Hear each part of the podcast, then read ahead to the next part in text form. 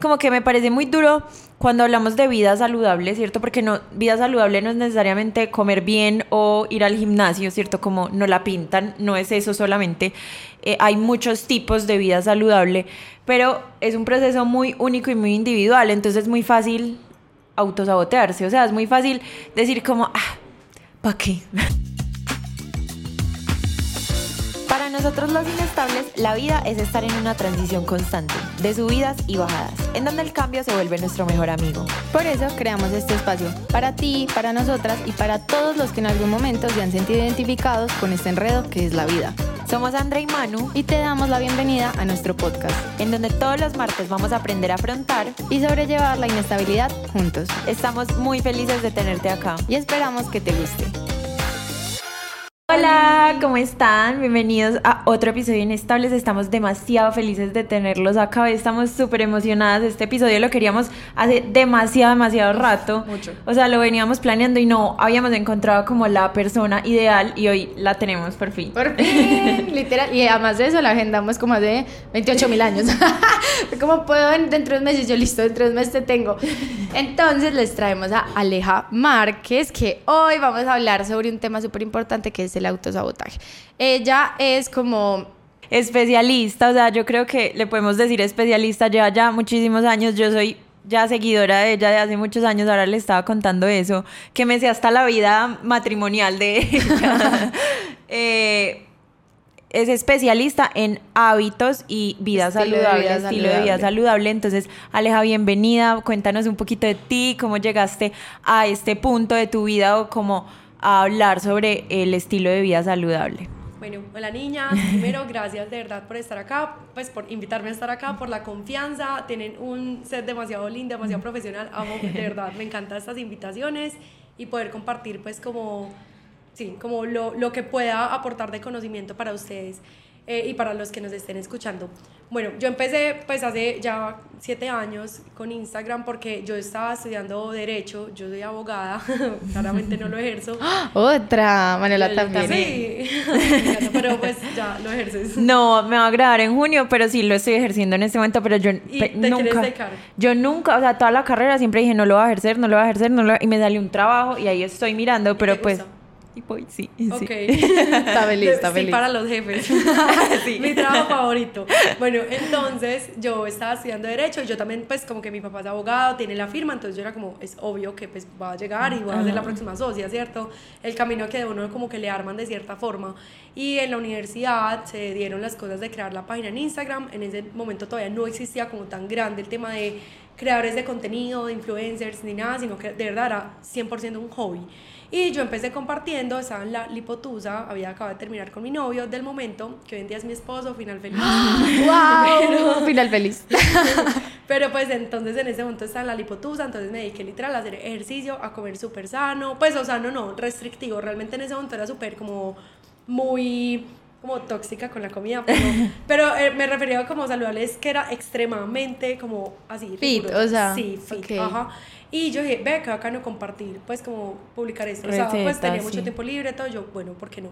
Entonces empecé a publicar como recetas, ejercicio, cosas así. En ese momento estaba muy enfocado al tema fitness como tal, como de bajar grasa, sacar cuadritos, como ser, pues sí, fit.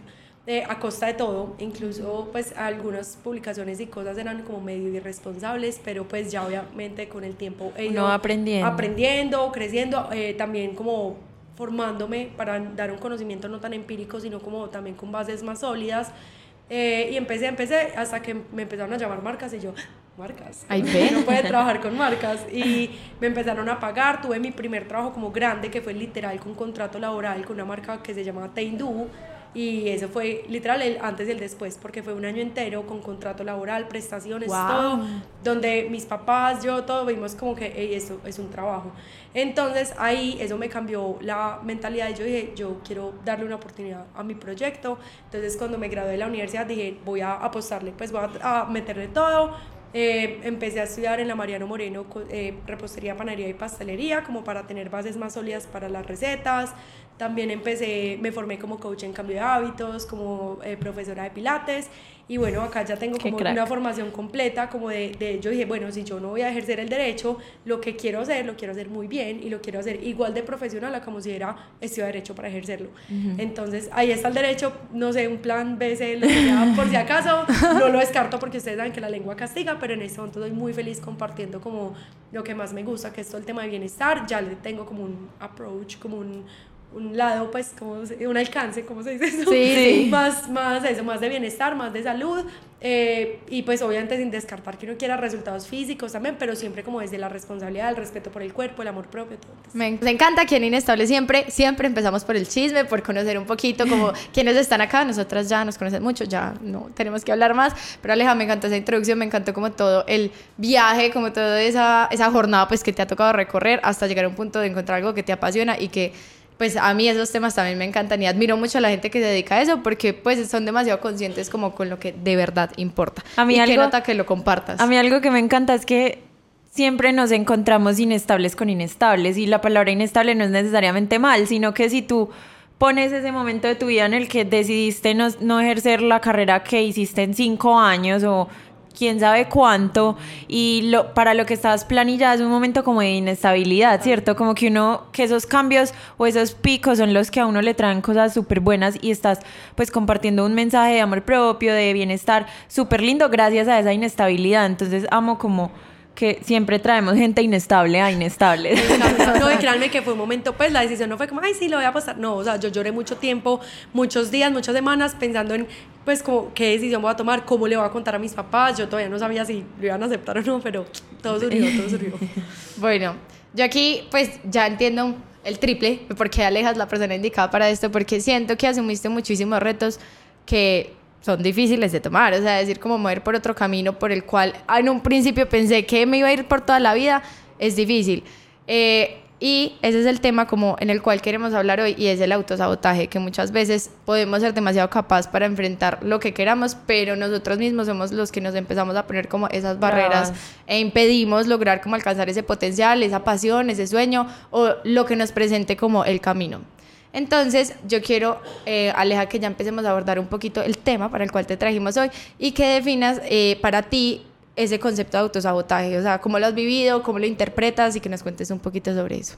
Bueno, empecemos por como algo básico que es, que es el autosabotaje.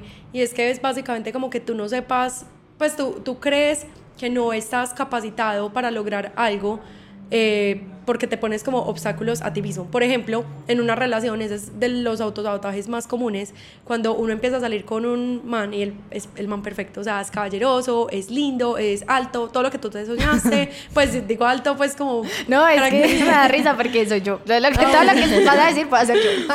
Sí, pues como que las características que tú te imaginabas y empieza y tú dices, no, esto es demasiado bueno para ser verdad. No es que todos los hombres son perros. No, es que obviamente me va a poner cachos. Es más, voy a terminarle antes de que me termine. Es más, voy a poner cachos yo para que cuando él me ponga cachos no me duela. Me voy a adelantar a todas las situaciones. Exacto, y, y empiezas a, a- literal autosabotaje. Esa es la definición más clara de, de un ejemplo de autosabotaje, como que era algo demasiado bueno y tú creíste que o no eras merecedora o no era tan bueno para ser verdad, o sea, como que eso no existe para ti, esa, esa es una realidad que, que tú no eres merecedora de ella. Entonces haces cosas y te pones obstáculos que a veces son inexistentes a ti mismo para bloquear como eso y, y te estancas y literalmente saboteas algo, pero es a ti misma. Entonces como que esa es la definición para mí más clara del autosabotaje, pues como más, sí, a la realidad. Clarísimo. Yo quiero como, pues como hablar un poquito de esa experiencia que tú has tenido, de pronto acompañando a las personas con esa creación de hábitos saludables en su vida, cómo se ve el autosabotaje cuando uno crea hábitos. Por ejemplo, yo estoy en un punto en que no he podido volver al gimnasio, no he podido, encuentro todas las excusas del mundo y no he podido, ¿cierto? ¿Cómo sale uno de esos momentos de autosabotaje? O sea, ¿cómo uno se las cree?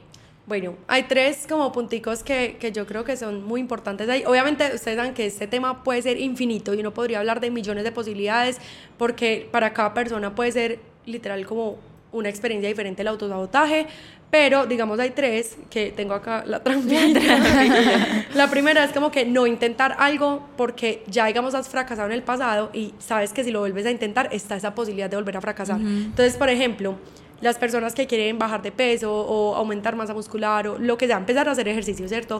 Y ya han fracasado antes o empiezan o quieren hacer otra vez un plan de alimentación con una nutricionista y ya han hecho muchas dietas y ya han fracasado. Entonces dicen, ¿yo para qué voy a volver a intentar? Si ya lo he hecho, o sea, yo ya tengo evidencia a mi favor de que soy una fracasada, de que no lo voy a lograr. Entonces, por ejemplo, no digo que seas una fracasada, obviamente, sino que lo que puede pasar es que, digamos, tú dices, yo quiero volver a intentar ir al gimnasio, no he sido capaz, tengo mil excusas, entonces puede ser esa vocecita que dice como que yo ya he intentado, he fallado como que, ah, ¿para qué volver a empezar? Sí, si, si, me va, si, me va, a dar, me va a volver a dar pereza, si voy a volver a tener un diciembre que me va a frenar, Sí. unas vacaciones, como todo, entonces uno se frena.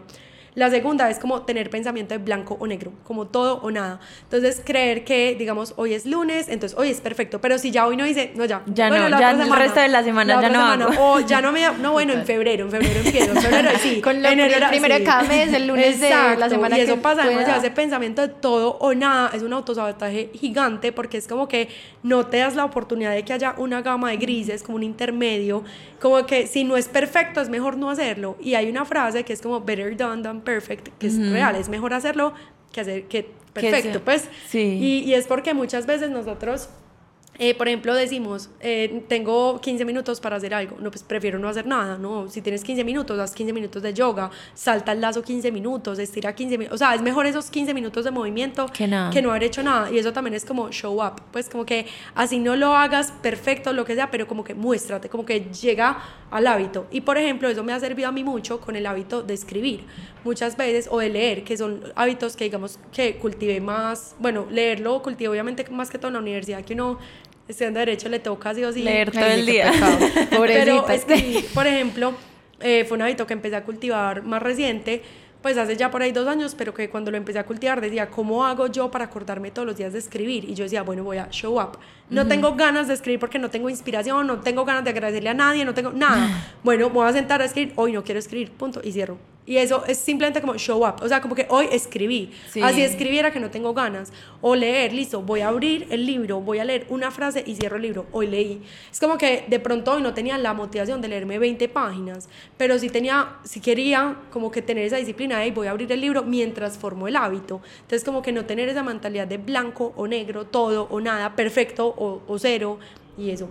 Y también el tema de las comparaciones excesivas es un autosabotaje, autosabotaje gigante porque es como que yo siempre estoy viendo a los demás y yo veo a la influencer fit de Instagram con sus cuadritos y que todos los días es súper, pues su comida es impecable y hace 20 horas de cardio y no sé qué. Y uno es como, ay, no, no, pues no puedo llegar a eso. Entonces, volvemos, está muy ligado pues como al todo nada y eso es como que si yo no puedo hacer eso, no, entonces mejor no. Total. Eh, o digamos con mi yo de hace dos años en la universidad, es como, no es que yo en la universidad era así, un palo, pues yo era flaquísima, tenía un cuerpazo, no sé qué, iba al gimnasio todos los días, es como que, hey, pero pues ya eh, trabajas, sos mamá, eh, tenés 20 cambia un responsabilidades, montón, o sea, sí, ¿cómo vas a exigirle a, vos, a ti de hoy que sea igual a la pelada que fue hace cinco años, hace seis años, cuando está en el colegio con metabolismo de niña. o sea, Total. como que ubícate. Entonces esas comparaciones excesivas también son súper dañinas y hacen demasiada parte fundamental de ese autosabotaje. Qué absurdo. A mí algo que, pues sobre todo hablando de hábitos saludables, yo creo que a las personas, pues a todos en general nos da mucho miedo porque es un proceso que es muy individual, o sea, no hay nadie que te pueda jalar, o sea, si tú no tomas la decisión, si tú no haces como lo que quieres, pues para lograr lo que quieres hacer, nadie lo va a hacer por ti, o sea, a mí me pasaba mucho que yo empecé un proceso pues el año pasado como de estar en sobrepeso y quería bajar por salud y luego se volvió como un pues como que me gustó el proceso que tuve porque mejoré, no sé, la piel, un montón de cosas, entonces me gustó seguir como en ese proceso y ya er- mi objetivo era un cambio físico pues como personal. Eh, pero al principio lo hice por hacerlo saludable y la, la nutricionista me mandaba un plan y yo decía, ah, me voy a comer una chocolatina, pero igual nadie se va a dar cuenta. ¿Qué importa? O sea, ¿qué importa si la nutricionista se da cuenta? ¿A quién me la estoy escondiendo? Es a mí a la que pues tengo como que rendirlo, tengo que... A la que le estás haciendo Ajá. trampas a ti. Es a mí, más, o sea, total. Entonces, como que me parece muy duro cuando hablamos de vida saludable, ¿cierto? Porque no, vida saludable no es necesariamente comer bien o ir al gimnasio, ¿cierto? Como no la pintan, no es eso solamente. Eh, hay muchos tipos de vida saludable, pero es un proceso muy único y muy individual, entonces es muy fácil autosabotearse, o sea, es muy fácil decir como, ah, ¿para qué? o sea, como perderse en la, en la motivación es súper es súper fácil, porque es súper individual, o sea, Aleja me puede decir, me puede escribir todos los días, Manu, ya fuiste al gimnasio, Manu, ya fuiste al gimnasio, Manu, ya entrenaste, y yo decirle, sí, Aleja, y estar en mi casa acostada, o sea, Total. es un proceso súper individual, entonces todo lo que tú dices se me hace mucho sentido, porque, por ejemplo, yo estoy, ah, es que si no voy toda la, si no voy toda la semana, ¿para qué voy a ir, cierto? Yo soy full en ese. O sea, en ese segundo el que te acabas de decir, yo negro. puedo ir cuatro veces a la semana al gimnasio. Pero si yo quería ir cinco, yo no me voy a validar que fui Sí, cuatro. Total, eso pasa además. Yo me siento mal, es no como, hice nada, no hice nada esta no nada. no he ido al gimnasio hace mil años, no fuiste solo hoy, no, no importa, hace mil años, no, mi proceso. Sí, yo sí me sentí supremamente identificada con ese. Como alcanzar una perfección entre los hábitos que igual no se va a alcanzar y no debería. Me pareció súper valioso eso que ese ejemplo que pusiste con el Jordan y como escribí, que no quería escribir, pero, lo hice. Pero o sea, eso de show up, pues como Epa. de hazlo. Así no lo hagas perfecto, como simplemente muéstrale a, a ti mismo que lo estás haciendo. Eso es lo importante, porque después el caso uno, que es el primero, el pasado te va a mostrar que sí pudiste, ¿cierto? Que sí escribiste todos los días una frasecita. Total. Entonces va a ser mucho más fácil como creerle a ese pasado. Pero si yo no lo hago, mi pasado te- lo que te va a mostrar es tú no lo hiciste. Total, eso es crear evidencia a tu favor porque tienes evidencia a favor de lo negativo, pero muchas veces no nos damos cuenta que también tenemos de lo positivo, de lo que queremos lograr. Y por ejemplo, con los hábitos pasa mucho que la gente es como, no, es que yo no, yo no soy disciplinada. Y yo trato de, de ponerles ejemplos como, no, tú sí eres disciplinada, solamente que de pronto no has forjado un nuevo hábito, que es el ejercicio, pero no porque no hagas ejercicio no quiere decir que no seas disciplinada. Y yo, no, es que yo no tengo ningún hábito. Yo, tú no lavas ropa una vez a la semana, tú no eh, organizas a tus hijos para el colegio, tú no te lavas los dientes todos los días. O sea, hay algo que tú tienes que hacer que sea un hábito en tu vida. Total. Algo, algo, todo el mundo tiene algo que hace todos los días. Entonces es como que, ah, sí, yo, Yo hago- X o. Y.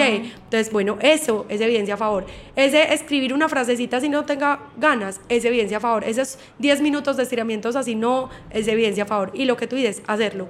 Porque eso es lo que más nos cuesta. Es como que hazlo y ya. Nosotros le damos tanto tiempo al cerebro para crear excusas. Bueno, a mí en este momento me dicen, cámbiate ya y haz una maratón. Yo diría, "Pff, no estoy entrenada. No es que estoy maquillada y se me, se me daña la Se me piel. riega. No, el es que me- pelo, o sea, mañana tengo cosas. que ir a trabajar. Pero si yo de verdad digo, no, es que yo quiero hacer una maratón, entonces yo me cambio o, o salgo corriendo así en tacones, pues en botines, o sea, lo que sea. ¿Me entiendes? Como que uno de verdad, entre más tiempo le da al cerebro para crear excusas, el cerebro es demasiado perezoso. Es que en Sí. serio es impresionante y siempre está buscando el camino fácil, la comodidad, el confort. El, el cerebro le da pereza porque dice, yo, yo esto lo conozco. ¿Qué creen que va a querer el cerebro? Quedarse en la cama calientico por la mañana, cuando suena la alarma a las 5 de la mañana, va a decir, vamos a hacer ejercicio. Obviamente el cerebro es como, me quiero quedar en la cama. O sea, esto es cómodo, es Sí, rico y total. es placer instantáneo. Que eso es otra cosa. Siempre estamos pensando en motivación, como que es que me falta la motivación, cómo me motivo, cómo me mantengo Sí. motivada. No existe, no hay forma. Uno puede tener motivación como a corto, mediano o largo plazo. O sea, por ejemplo, a corto plazo, no sé, tengo un matrimonio, quiero un vestido específico que quiero que se vea la espalda divina, entonces voy a trabajar duro espalda para que se vea. Sí. A mediano, eh, quiero lo que sea para el otro año, para dos años, para cinco años, lo que sea. Eh, y a largo plazo es quiero una vejez saludable, quiero Ajá. pues tan. Pero esa motivación en el día a día es tan difícil porque tú no estás viendo resultados, no estás sintiendo resultados, Total. entonces necesitas una de dos, o la motivación instantánea que el cerebro le gusta, o simplemente decir, la motivación no existe ya, o sea, tengo que hacerlo y ya, quiero hacerlo, lo voy a hacer ya. Pues como que no pensarlo tanto, porque ahí es cuando la pereza le gana a uno. sí, ¿Quieres hacerlo? Pues cuando estás consciente que dices, bueno, el plan del 2024 lo quieres hacer listo, entonces cuando te suene la alarma, tú ya te prometiste que lo querías hacer. En ese instante que te suena No la alarma, pienses. no lo vas a querer hacer. Entonces no lo pienses, te suena la alarma de una. No, es que se- ya, ahí perdiste, perdiste, o sea, absolutamente perdiste. Yo solo evidencia lo que ella acaba de decir. O sea, literal, la vida en la cual, o la época en mi vida en la cual yo estaba más juiciosa era cuando sonaba la alarma y yo, ¡pum! o sea, me paraba Corrió. como si de verdad fuera una emergencia. Yo era como, ya, me voy, zapatos, salí, corriendo, literal, salía despelucada de todo y me arreglaba en el carro. Y cuando empecé a darme esos cinco minuticos más, todo se fue a la mierda. Literal, todo salió mal. Yo, yo estoy en ese momento que llego del trabajo y digo, bueno, voy a, voy a entrenar. O en la mañana, antes del trabajo, bueno, voy a entrenar. Me pongo la ropa. O sea, yo tomo la decisión, me pongo la ropa y luego empiezo a pensar. Entonces yo, pucha, me la quito. O sea, me ha pasado... Tan cerca, pero tan lejos. Me ha pasado varias veces que me la quito y eso nunca me había pasado. Yo era, me pongo la ropa y ya, o sea, salgo como sea, me la estoy quitando. O sea, imagínate cuántas excusas me estoy creando que me las, me las estoy quitando. O sea, me parece impresionante. Yo quería hablar un poquito de esas creencias limitantes, ¿cierto? Uno todo el tiempo se está diciendo como, pues es que es lo que tú dices, como que hay demasiada demasiadas posibilidades, entonces uno se pone o las gafas de las posibilidades o las gafas de las excusas, entonces, por ejemplo, yo tengo el gimnasio al lado, o sea, yo no tengo que coger un carro, yo tengo que pasar media cuadra y llego al gimnasio, pero yo pienso en todo lo malo para no ir al gimnasio, que se me ensucia el pelo, que me lo tengo que lavar, que no me va a dar tiempo por la mañana, que entonces por la noche ese gimnasio está lleno, que qué pereza, que chores no quiero porque tengo mucha celulitis, que no tengo tantos leggings, entonces que no quiero, que, que pereza, o sea, Todo, pero posibilidades tengo un montón, ¿cierto? El gimnasio está pago. O sea, solo me toca caminar y entrar y, y puedo ir media hora y hacer cardio si no quiero hacer pesas. ¿Sí me entiendes? Como que tengo muchas posibilidades, pero tengo las gafas de las excusas. Entonces, quiero hablar un poquito sobre esas creencias limitantes que uno se dice todos los días. Mira, el tema de las creencias limitantes es que literal es como el autosabotaje. Pues esas creencias son cosas que están en ti demasiado arraigadas, demasiado metidas en la mente. Y el problema es que te limitan, como su nombre lo dice, creencias limitantes. Entonces hay unas que son súper comunes. Por ejemplo, de algo me tengo que morir. La gente que, los- especialmente Con las adicciones. Especialmente las eso. generaciones más, más arriba, los papás, los tíos, todo eso, que son como, ah, de algo me tengo que morir fumando. Y uno es como, Total. no Ajá. fumes, es por tu salud. Eh, papi, hace ejercicio. Ay, no. Eh, vea, la abuelita tiene ochenta y pico años y no ha hecho nunca ejercicio. Yo soy como, tiene una buena genética, menos mal. Sí. Pero eso no quiere decir que él también o que yo también. O sea, eso es, eso es un azar. Hay gente que, de verdad, tiene pésimos hábitos y uno no sabe cómo, de verdad, llegan a los 110 años y es como, "Bi- qué bien. Normal. Exacto. Pero también es como que uno no puede jugar con el azar así, o pues eso pienso yo, uno no debería jugar con el azar así. Entonces esas creencias de, de algo me tengo que morir, es que en mi familia nadie ha sido saludable, entonces a mí por eso me cuesta tanto. Sí, Eh, que esa, por ejemplo, fue una creencia limitante que yo tenía y es como que en mi casa nadie era saludable, pues mis papás jamás han sido, de hecho hoy en día no hacen ejercicio, no priorizan una alimentación saludable, para ellos todavía bajar de peso es buenísimo, así sea de masa muscular o de agua, o sea, ellos no entienden como el concepto de, de masa muscular, grasa, todo pues como composición corporal. corporal. Entonces, para, para mí, sí, obviamente fue muy difícil, como, Claro. pero esa hubiera podido ser una creencia limitante mía de, no, es que en mi casa no, no es así, no me lo inculcaron ya, no. Y yo, no, yo voy a romper ese patrón, o sea, yo quiero empezar. Y mi hermana la involucré demasiado en el tema hasta que ya mi hermana, pues también se cuida mucho más, hace ejercicio ya casi todos los días, cuando antes no se para ni por un vaso de agua de tres años. Entonces, como que esas cosas es uno decir como, sí, hay unas creencias limitantes, pero también está en mí y yo tengo el poder de romper ese patrón y decir como, esto es solo una creencia que yo puedo desaprender y aprender algo nuevo que sí me favorezca a lo que yo quiero vivir. Y hay un ejercicio que a mí me gusta mucho que es de cómo me veo en cinco años. Y eso lo hago yo demasiado. O sea, yo como que. Y lo puedes hacer mil veces. O sea, no es como que si yo hoy dije, me veo casada y en cinco años no me casé, es como fracasé. No, puede que en un año ya no te quieras casar y está bien. Pues como. Pero yo cada que quiero plantearme una nueva meta o empezar a tomar decisiones como importantes, eso digo, ¿cómo me quiero ver en cinco años? Y es como que si en cinco años me quiero ver, por ejemplo, como una persona deportista, corriendo una maratón, eh, haciendo ejercicio todos los días, con el cuerpo de cierta manera, comiendo de cierta otra. Entonces hoy tengo que empezar porque si en cinco años ya soy esa, no puede ser que en cinco años empiece, pues tiene Sí, que ser que desde hoy la total. cultive. Entonces ya es mucho más fácil para mí, para mí decir como que, ok, ¿qué creencias limitantes tengo que quitar? para poder ser esa, esa persona. Entonces, sé que si esa persona hace ejercicio todos los días, yo por lo menos tengo que empezar, si nunca he hecho, unas a la semana. Y en seis meses empiezo con dos y así tres, hasta que en cinco años yo voy a ser una persona que hace todos los días ejercicio, que esa es otra cosa. Las creencias limitantes también es, volvemos al todo o nada, es como que si yo voy a empezar este año a ser juiciosa, mi mejor versión, entonces todos los días ejercicio, la dieta más estricta, no sé qué, para ser mi mejor versión. No, porque eso es un ciclo demasiado vicioso que es, empiezas con toda la motivación, esa motivación se esfuma y ya la pereza es tan fuerte porque es que te pusiste algo tan difícil que vuelves y es un ciclo, un ciclo, un ciclo. Entonces, por ejemplo, si tú en este momento estás como batallando por hacer ejercicio, que quiero ir todos los días, que el gimnasio lo tengo al lado, puede que tengas muchas cosas a favor, pero también tienes muchas en contra que igual te juegan, igual están Sí. ahí pegadas de tu mente. Y es muy difícil, si fuera tan fácil borrarlas, pues todo el mundo lo haría, ¿cierto? Sí. Entonces, por ejemplo, a ti yo que te diría, listo, no empieces a hacer todos los días, date suave, dale dos veces a la semana, que se sienta fácil, pero eso sí, ¿qué días a la semana vas a ir? Lunes y jueves, listo, lunes y jueves fijo, alarma, no hay nada, no hay poder en el mundo, puede estar lloviendo, relampagueando, o sea, lo que sea, voy. y vas lunes y jueves o los dos días que te propongas que sepas que es fácil para ti. Cuando ya sea demasiado fácil para ti, estoy lista Ay, para sí. otro día y así hasta que puedas llegar al momento en que hagas 5, 6, 7 días a la semana, pues que igual me parece mucho cuando es 7 porque hay mucha gente que de verdad no se da ni siquiera el momento de descanso. descansar, que es igual de importante porque también el, el ejercicio es estrés para el cuerpo y el estrés en exceso también es malo, pero digo es como que si fuera tu, tu meta y te das cuenta que ya también te está costando y otra vez estás rebajando, entonces, ey, ey, no, no, entonces voy a bajarle otra vez. Pues como Sí. que si veo que definitivamente no estoy lista para dar ese paso, voy a asegurarme este, hacerlo demasiado bien. Y qué pena, yo me estoy alargando mucho, pero en nos Hábitos encanta. Atómicos, que es un libro que me encanta, que yo se lo recomiendo a todo el mundo, de verdad, yo me he leído muchos libros de hábitos y todo, y para mí ese es el número uno, o sea, el campeón. Ok. Y en Hábitos Atómicos, el autor hace un ejemplo de que una persona que está intentando hacer, cultivar el hábito de ir al gimnasio, empezó con pasos súper chiquitos. Entonces, primero, poner la alarma. Entonces, le sonaba la alarma y la apagaba. Por, hasta que se le volvió un hábito apagar la alarma.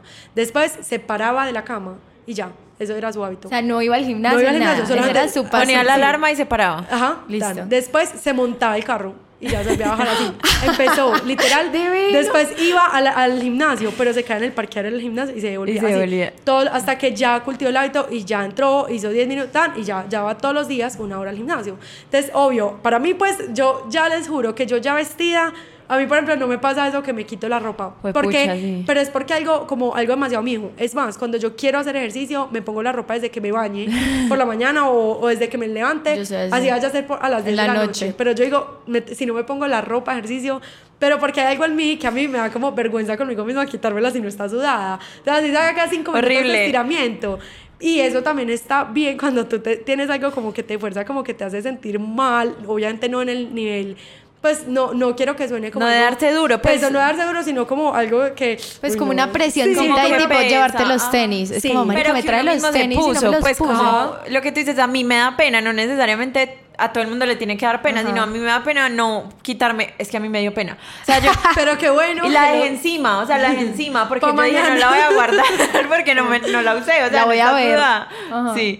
En- entonces sí, como que presiones que uno mismo se puede poner que pueden ayudar ahí un poquito. Y ayudan. Y saben que funciona muy bien hacerlo como público. Cuando yo quería, por ejemplo, cuando iba a lanzar yo el primer eh, ebook que era de, de repostería saludable, yo dije, voy a, a lanzarlo y le Que ya tengo un compromiso Y con como que tan, y yo, no, yo, yo voy a contar, porque es que si cuento ya es un hecho. Entonces Ajá. conté. Sí, y yo y ya voy a tocó, lanzarlo. claro. Y voy a lanzarlo en esta fecha. Ah, pues una cosa es quedarme mal a mí. Ay, bueno, después lo hago. Otra cosa es, sea, yo tenía una comunidad esperando el ebook y yo no me toca.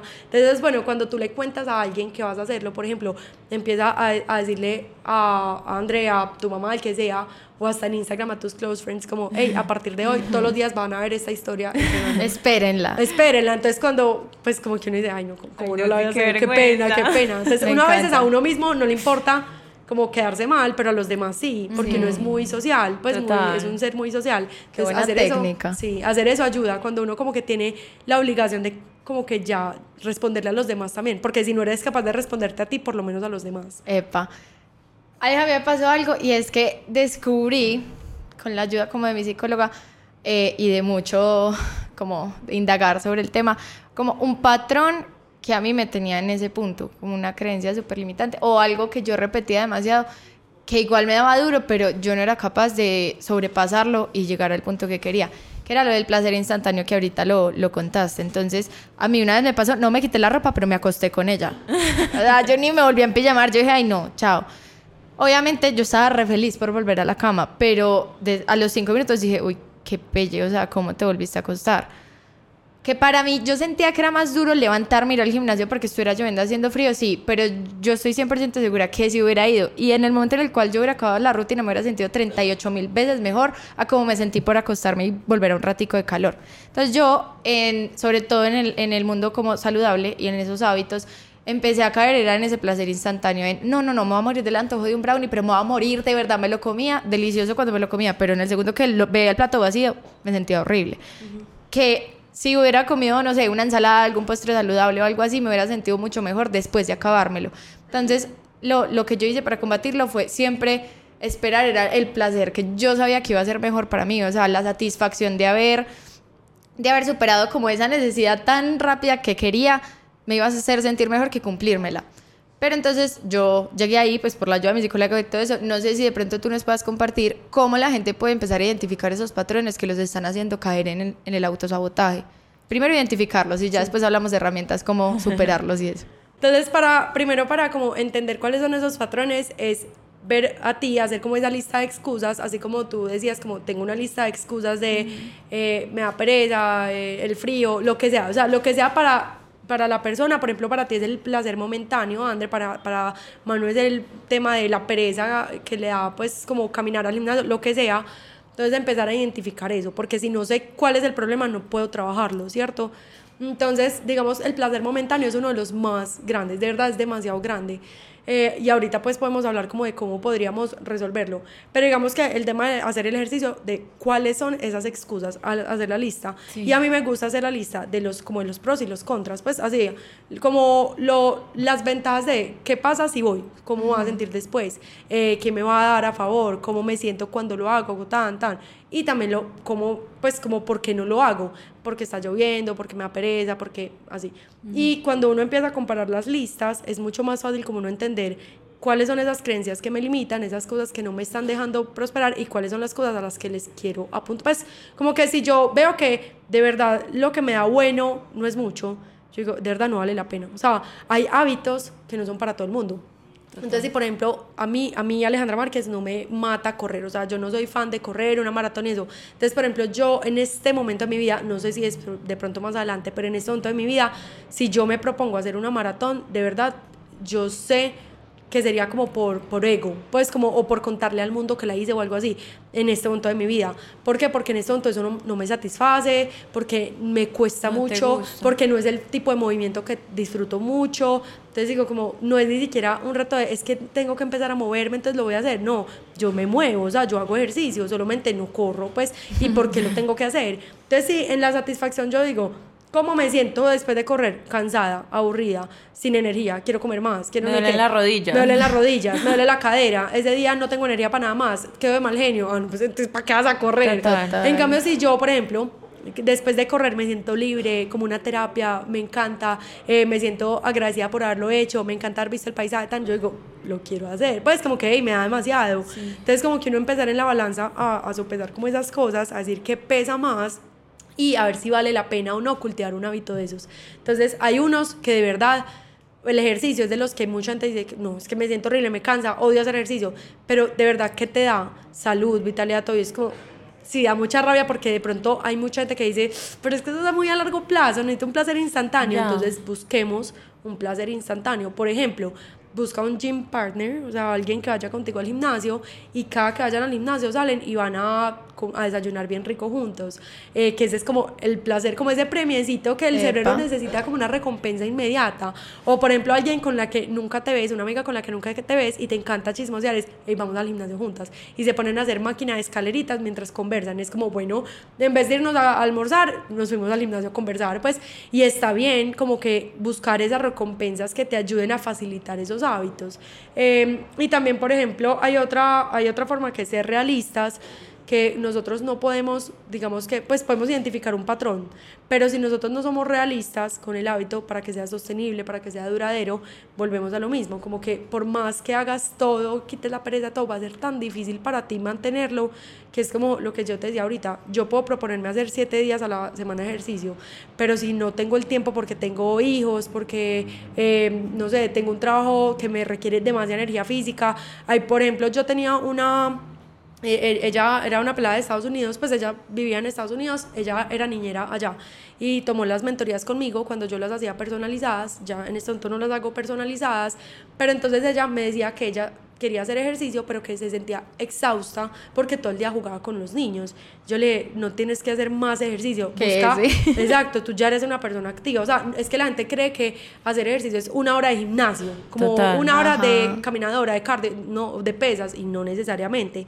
Yo le busca cómo hacer que esos juegos sean como que ya tu ejercicio pues que puedas trabajar, por ejemplo, no sé, jugar a la ranita, entonces que sea como el Saltar, o jugar a tal, y como buscar la forma de que en ese momento que es tu trabajo, que requiere tanto físico de ti, puedas como ejercitarte y que ya chulees sin que quedes más agotada porque vas a salir del trabajo, que vas a hacer más ejercicio, estás demasiado agotada, pero que tampoco como que simplemente, pero que tampoco simplemente como que hagas ejercicio ya pues como, como sin, sin enfoque, sino buscar cómo hacerlo dentro de tu rutina.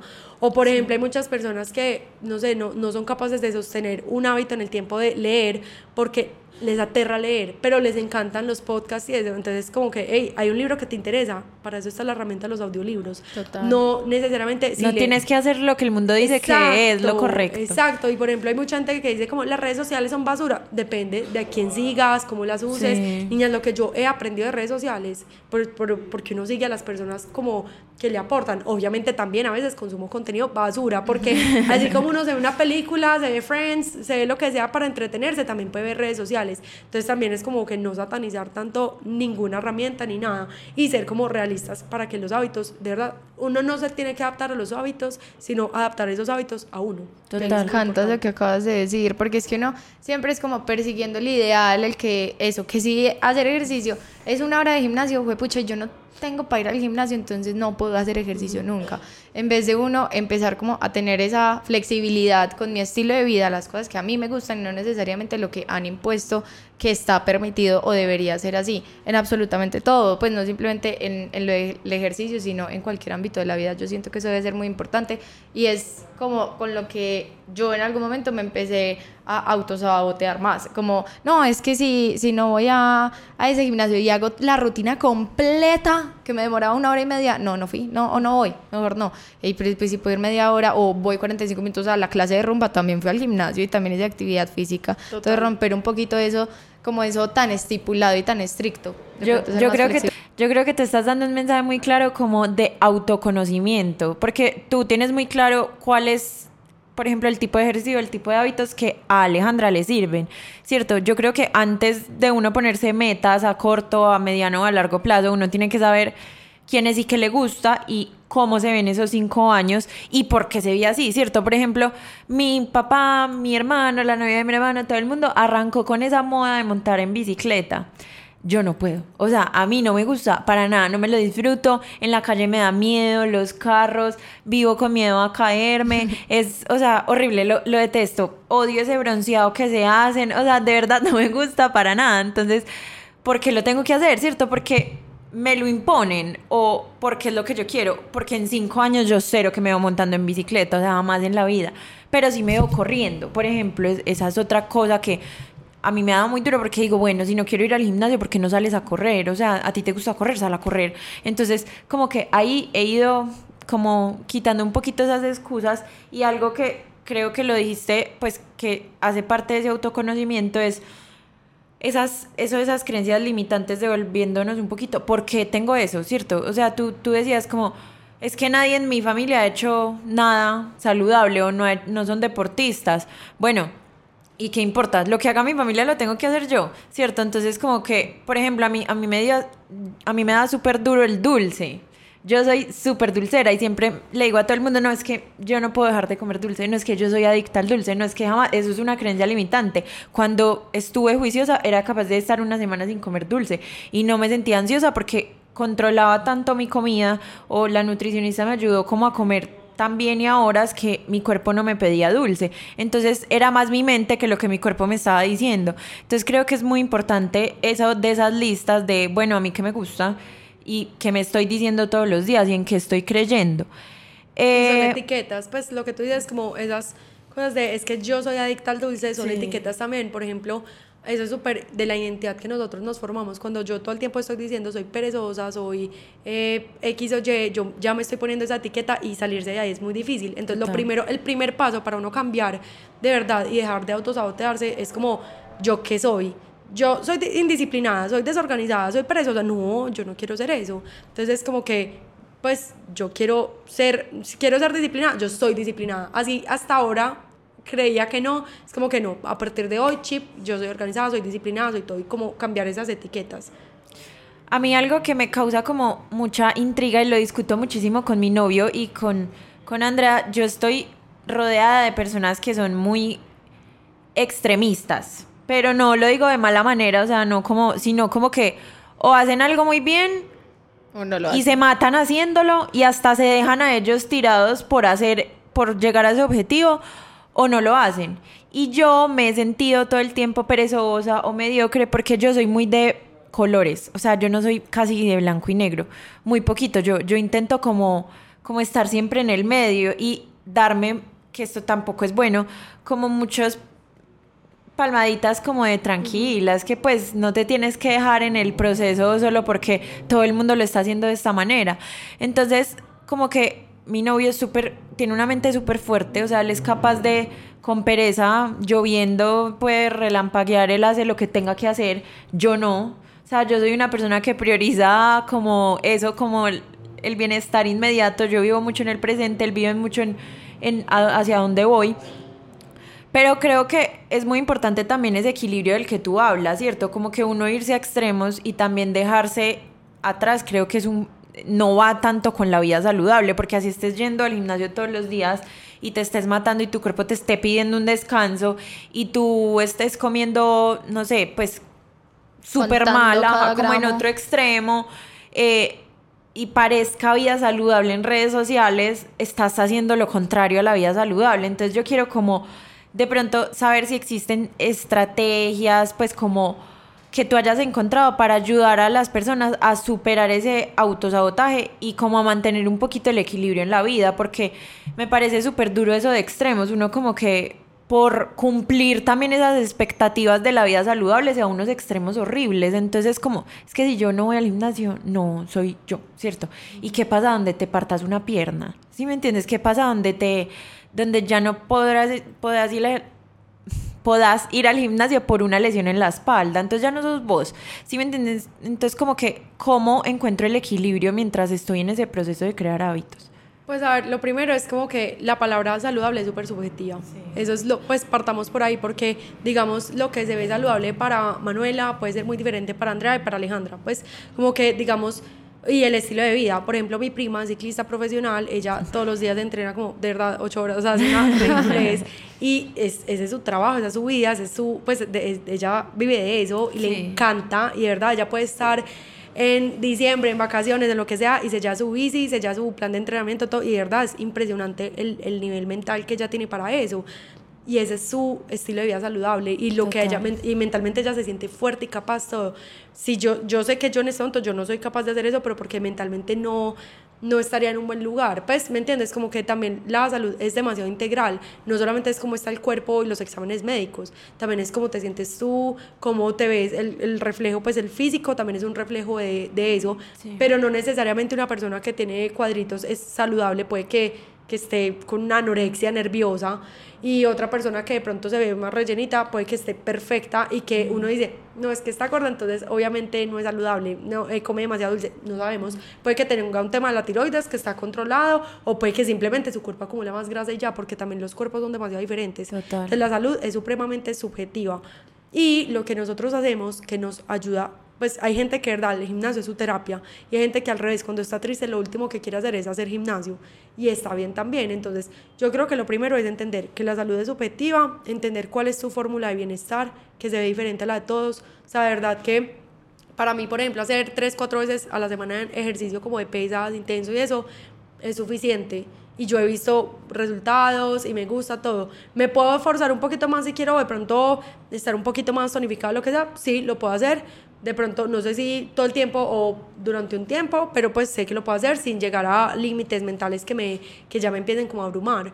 Pero para mí ese está bien. Para otra persona podrá ser, no es que yo necesito ir al gimnasio seis de siete veces a la semana, porque verdad es que esta es mi terapia, o sea, es mi, mi vida.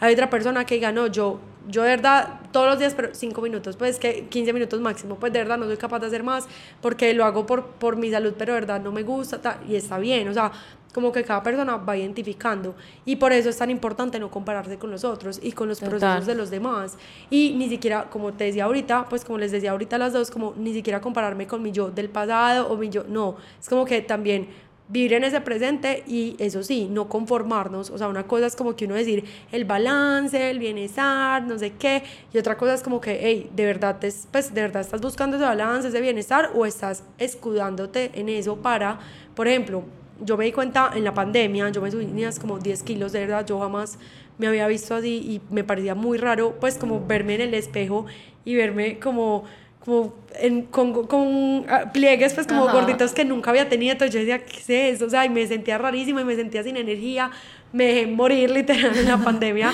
Cuando nos dieron como, no, es que sigue el encierro, como que ya llevamos un mes y seguía, y yo, ah, no, ahí perdí toda la motivación, todo, y dejé de hacer ejercicio, empecé a comer súper mal, dormirme a las 4 de la mañana viendo series, todo, y después yo dije, pucha, no, o sea, esto es demasiado, pero yo me escudaba en que, no, no, es que es el balance, como que el balance, pues, como que no, está bien, es una temporada, y es como que sí, pero puedes salir de, o sea, te puedes quedar en ese balance y quedarte ahí comiendo cereal todos los días hasta las 4 de la mañana viendo series y no moviéndote ni nada, o puedes decir, hey, balance es que si tengo un antojito me lo como y ya, pero otra cosa, eso ya, ya la balanza de verdad es estar ahí, no tirar hacia lo malo tampoco, que la gente es como que ah, es que hay que disfrutar la vida del balance y el balance es que jueves, viernes, sábado, domingo tomar trago, eh, trasnochar todos los días, comer aplazar 20 veces la alarma, comer súper como alimentos que cero que te benefician, que te hacen antes sentir súper pesado, que afectan tu digestión, eso no es balance tampoco. Entonces como que entender cuál es el estilo de vida saludable que quiero, que sé que es realista, que es sostenible para mí y que de verdad es como algo que quiero hacer, que sé que a veces me va a costar esfuerzos y eso, y eso, y eso sí, cuando ya tengo claro cuál es ese estilo de vida, cuando me suene la alarma, para arriba. Cuando es momento de elegir, por ejemplo, si yo digo, no, yo quiero, ¿verdad?, priorizar mi alimentación, mi digestión, quiero sanarla porque me, cada que me como una hamburguesa me cae pesado, lo que sea. Y llega el momento de decir, niñas, ¿qué quieren comer? Y hay bowls ricos, hay ensaladas ricas, o hay una hamburguesa que se ve deliciosa. Y no, ay, bueno, y no pasa nada, hamburguesa tan, le hiciste mal. ¿Por qué? Porque no estás decidiendo por un antojo que llevas a la semana, uy, me estoy soñando una hamburguesa, bueno, ¿dónde me la va a comer bien rico? Mm, en Firehouse, que me encanta. No, es algo que en el momento fue como, eh, ensalada, ay, más rico hamburguesa, ¿me entienden? Como que sí, sí, No es, fue un antojo del momento, pues no es un antojo real, sino que es como del momento, una, una mala decisión. Para mí eso es una mala decisión. Entonces, por eso hay que aprender también a identificar y, y empezar como a conocerse uno mismo cuando es un antojo real, cuando es un momento como de comer por comer, cuando es una, una buena decisión consciente de quiero comérmelo, me lo voy a disfrutar y no me voy a sentir mal. Por ejemplo, tú me decías ahorita, yo a veces me como un brownie en el momento muy rico y veo el plato vacío y me siento mal. Entonces ahí no fue una decisión consciente, fue una decisión impulsiva de, hay brownie, me lo voy a comer porque no sé cuándo voy a volver a comer y si acá dijo, pucha, no me lo hubiera comido. En cambio, si tú dices, tengo mucho antojo de brownie, bueno, que brownie me encanta, creo que el de, de chocolate, listo, me lo voy a comer, Feliz. Qué delicia, feliz, me lo disfruto. Digo, ya, no voy a compensar en el gimnasio, no voy a dejar de comer carbos, pues carbohidratos tres días, que porque no, o sea, me lo comí, me lo disfruté y sigo mi vida normal, pero fue una decisión demasiado consciente. En cambio, sí, estaba normal, pues en la vida, y llegó un brownie, y lo pusieron ahí, y yo... Cayó del cielo. Dios pues, mío. en la comida pidieron postre, y yo, ay, fue pucha, y ese postre ni que me gusta tanto, pero es postre, ¿cómo no voy a comer? Es como que no, o sea, tú de verdad quieres ese postre, te gusta tanto, o sea, es como que algo que en serio después de terminártelo te vas a sentir como, uy, siquiera me lo comí, tenía más antojo, o va a ser como, no me lo habría comido, creo que valía la pena, eh, no valía la pena, o sea, no está tan rico. Entonces, como pensar en esas cosas. Y para hacer las cosas, para el hazlo, hay una, me leí un libro que se llama La regla de los 5 segundos, que es buenísima, que es literalmente contar en cuenta regresiva 5, 4, 3, 2, 1, ya. Incluso para mí 5 es muy largo y la autora dice como que hay gente que lo necesita como, como desde 3, porque el 5 es mucho tiempo. Pero tiene que ser en cuenta regresiva y en voz alta. O sea, le suena la alarma 5, 4, o pues 3, 2, 1, ya. Cuando uno lo hace así, es como que, ¡ay, qué pena! Pues uno está solo, porque qué pena, terminar la cuenta regresiva. Y uno volverse a contar ahí, no, papi, No, y uno y se le da como hype. Que sirve. Y es mental pues ella explica en el libro como por qué sirve y es por lo que les decía ahorita el cuerpo es, el cerebro es muy perezoso y como que empieza a generar excusas excusas en cambio cuando tú empiezas el conteo regresivo es como que tengo que tomar una decisión listo ya para arriba y lo hago. Y me ha servido Nías, me ha servido cuando me veo en Instagram en TikTok y yo veo yo "Ey, estoy scrolling estoy Ajá. infinitamente y hay un punto en el que yo digo no cinco cuatro tres dos, ya y apago o sea y así pues y me desconecto Qué buena herramienta. se los juro que es una y es una bobada. O sea, es- todo el mundo lo puede aplicar en cualquier momento de la vida, lo que sea, y empieza a aplicarlo. O sea, te vestiste y te la vas a quitar. No. No, 5, 4, 3, 2, 1, ya del carro, me fui. voy para el gimnasio. Salí 5, corriendo. 4, 3, 2, 1, me voy a comer el brownie. No, ya, no me lo comí, así. Y se lo juro que sirve, funciona. O sea, Me encanta, funciona. lo voy, a, lo voy a hacer, la Es verdad. una- Ay, Aleja, ya, bueno, se nos está acabando el tiempo, pero te quiero dar como una última pregunta, que si nos puedes contar tipo con alguna historia, con algún caso que lo hayas evidenciado, súper. ¿Por qué? Porque a mí me pasó que hasta que yo no encontré la meta o el propósito correcto para crear un hábito, no fui capaz de tenerlo. O sea, tipo, yo hace, ponle un mes, te hubiera dicho, yo necesito, necesito, listo, esta palabra, necesito un dulce al día, así sea, vea, pero un, un cuadrito de chocolatina, pero lo necesito. Llevo tres semanas sin necesitar un dulce al día. Que me lo como el fin de semana porque me siento bien y digo, es fin de semana, es un sábado y me voy a comer un postrecito porque rico, ¿cierto? Porque me gustan. Pero cambié el paradigma y no fue cuando, pues no lo logré hacer cuando tenía como meta tener el core power. No lo logré hacer cuando tenía como meta eh, bajar ciertos kilos. Lo logré hacer cuando tuve como meta mi salud mental y que comer mal me estaba afectando mi salud mental. Para mí, o sea, no es que esa debe ser la meta buena, sino que para mí esa fue como el propósito que yo necesitaba para en serio ponerme juiciosa y crear ese hábito. ¿Qué tan importante es como tener la meta o tener ese plan orientado a algo para uno de pronto eliminar ese autosabotaje? Pues porque para mí eso era lo que yo me aferraba cuando llegaba en esos pensamientos de no, pero vos que vas a ser capaz de dejar el dulce. Si vos lo necesitas y yo era como, no, es que no lo puedo necesitar más, de verdad, porque si no me va a embalar horrible. Y voy a estar como una bola de ansiedad todo el día. Entonces, cuéntanos como, no sé, tipo, ¿qué casos has visto que se proponen como, como cierta meta y es tan efectiva que logran combatir todo este autosabotaje?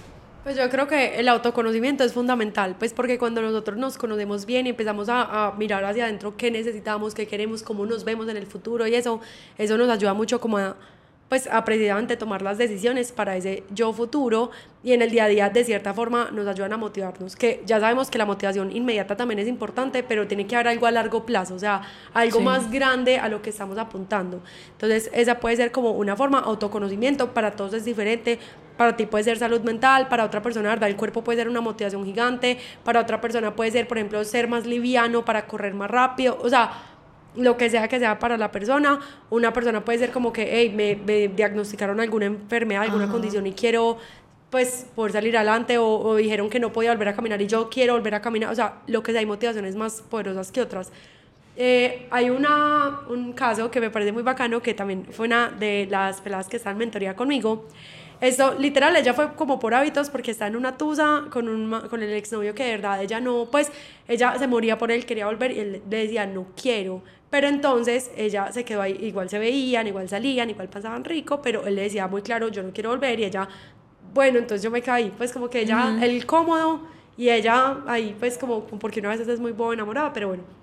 Mi caso es que cuando yo le dije que cómo se veía en cinco años, por eso me parece tan poderoso el ejercicio, ella se veía casada, pero pues como que, o con anillo en mano, ella decía como que no, yo ya tengo un hombre a mi lado, todo. Y ella dijo, pero este man no quiere nada, entonces este man no es, yo estoy perdiendo el tiempo. Y eso fue la motivación. Y ella después, en la sesión siguiente, me dijo, Lea, te tengo que contar algo. Corté al man. Pues le dije que ya nomás lo bloqueé todo por mi salud mental. Llevo una semana sin hablar con él. Esto tú no sabes lo que es para mí, no sé qué. Y yo, felicitaciones, porque ese era autosabotaje para ella. Ella no me buscó, obviamente, por temas de relaciones. Ella me buscó, era por hábitos. Y una de las cosas que más estancada tenía era su tusa, pues su ruptura amorosa y vimos que uno de los detonantes de, que no le permitían a ella seguir adelante era eso. Y cuando ella cortó, literal, volvió otra vez a, a entrenar, empezó a priorizarse, como a ponerse a ella de primera y mira que era algo súper diferente, por eso digo que uno no puede decir como la motivación es el cuerpo, la salud, la no, para todos es diferente. Para ella, literalmente su, su autosabotaje era ella no ponerse de primera y seguir hablando con el exnovio, que le estaba bloqueando a ella como su seguir adelante y darse cuenta de eso fue como, hey, yo qué estoy haciendo, corto, y ahí es como que un paso adelante y el autosabotaje queda atrás. Qué es como que empezar a identificar todo eso. Qué bonito. Aleja, yo quisiera que les des como para finalizar a las personas que te escuchan y dicen como, fue pucha, sí, listo, ¿y qué empiezo a hacer? ¿Cierto? Como que ya les has dado algunas herramientas, unos tipsitos, ese, esa cuenta regresiva, esa escribe pros y contras, como que has dado muchas cosas, pero da un consejo final como para las personas que quieren empezar a crear hábitos saludables en su vida y que de pronto no se quieren dejar atrás o están viviendo, no un proceso. Casi siempre creo que las personas cuando buscan una vida saludable, un cambio, es porque algo soltaron, ¿cierto? O algo quieren soltar, como que hay un cambio en la vida. Eh, y eso hemos, eh, eso hemos aprendido como en este proceso. Entonces, yo quisiera que les des algunas herramientas o algunos consejos finales eh, que les puedan servir para ir soltando ese autosabotaje en el momento de crear hábitos? Bueno, yo creo que el más importante es ese, ese por qué. Pues como cuando tú tienes un por qué claro y cuando sabes para dónde vas es muy fácil. Hay un dicho que es como, si no sabes para dónde vas, cualquier camino te sirve. En cambio, si uno sabe para dónde va, uno busca la ruta más derecha, pues como para llegar. Entonces, encontrar ese por qué, o sea, por qué quieres tener un estilo de vida saludable, por qué quieres hábitos saludables, por qué quieres cambiar, modificar, eliminar, lo que sea. Porque también siempre pensamos, hábitos saludables es ir al gimnasio, comer saludable. No, hábitos saludables puede ser cortar esa relación tóxica con el ex. Hábitos saludables puede ser, por ejemplo, dejar de fumar, dejar de ver tantas redes sociales, modificar algo. Por ejemplo, ya hacía dos veces a la semana ejercicio, ya quiero hacer cuatro. O sea, como que se puede ver de muchas formas y para cada quien es diferente. Entonces, encontrar ese por qué, por qué quiero hacerlo cómo me ven cinco años es para mí el mejor ejercicio que puedas hacer, la identidad también, como formar esa identidad de esas etiquetas de quién soy de pronto hasta ahora y quién ya no quiero ser. Entonces, en cinco años, ¿cómo quisiera yo que me describan los demás? Como perezosa, desorganizada, indisciplinada, no. Entonces, empezar a etiquetarme y hablarme bonito, eso es, eso es muy muy mágico porque uno dice como esas afirmaciones, como en el espejo que la gente es como, eres capaz, eres inteligente, la gente, ay, qué cliché, no, de verdad, funciona. eso funciona, o sea, tú hablarte bonito y creo que fue, ay, yo creo que fue en TikTok ayer, es que por eso las redes sociales me gustan mucho porque a veces uno ve videos muy chéveres, eh, creo que fue en TikTok, una pelada dijo como, les tengo el mejor tip para cuando ustedes se hablan mal, se autosabotean y es como que háblense como si fueran sus mejores amigas. O sea, si tu mejor amiga te dice, gas, es que mira, este gordo tan asqueroso, tú no le vas a decir, uy, gas de gordo, o yo no. Entonces este se habla como si fuera yo y yo me hablo como si fuera usted. No, pero estás divina. Obviamente, pongámonos juicios en el, en el gimnasio, pero pues no te preocupes por eso, estás divina. Si uno dice, no, es que yo soy una, una fracasada, vea, es que es la quinta vez que intento ir al gimnasio y no soy capaz, no, yo soy una estúpida. Ustedes nunca le dirían a la, a la mejor amiga, sí, sos una estúpida fracasada, jamás. Entonces, ¿por qué si se lo dice uno a uno mismo? Total. Entonces, hablarse a uno mismo como si uno fuera la mejor amiga o la mamá o la hermana, una persona a la que tú quieras mucho, o mejor aún, tu yo chiquita. Ay, esa, esa me encanta. Esa es hermosa. Cuando uno, uno, una niña chiquita no le va a decir, gasta a comer de brownie, cochina, gorda, marrana. Jamás le dirías eso. A mí, a mí me da súper duro mi blancura. Porque a mí me molestaron toda mi vida. Yo tengo primos hombres grandes y toda mi vida me han dicho como a Manuela no se le puede tomar fotos con flash. O sea, hacia toda la vida. Y tengo una foto en el espejo cuando yo era chiquita, blanca, o sea, parecía la pared.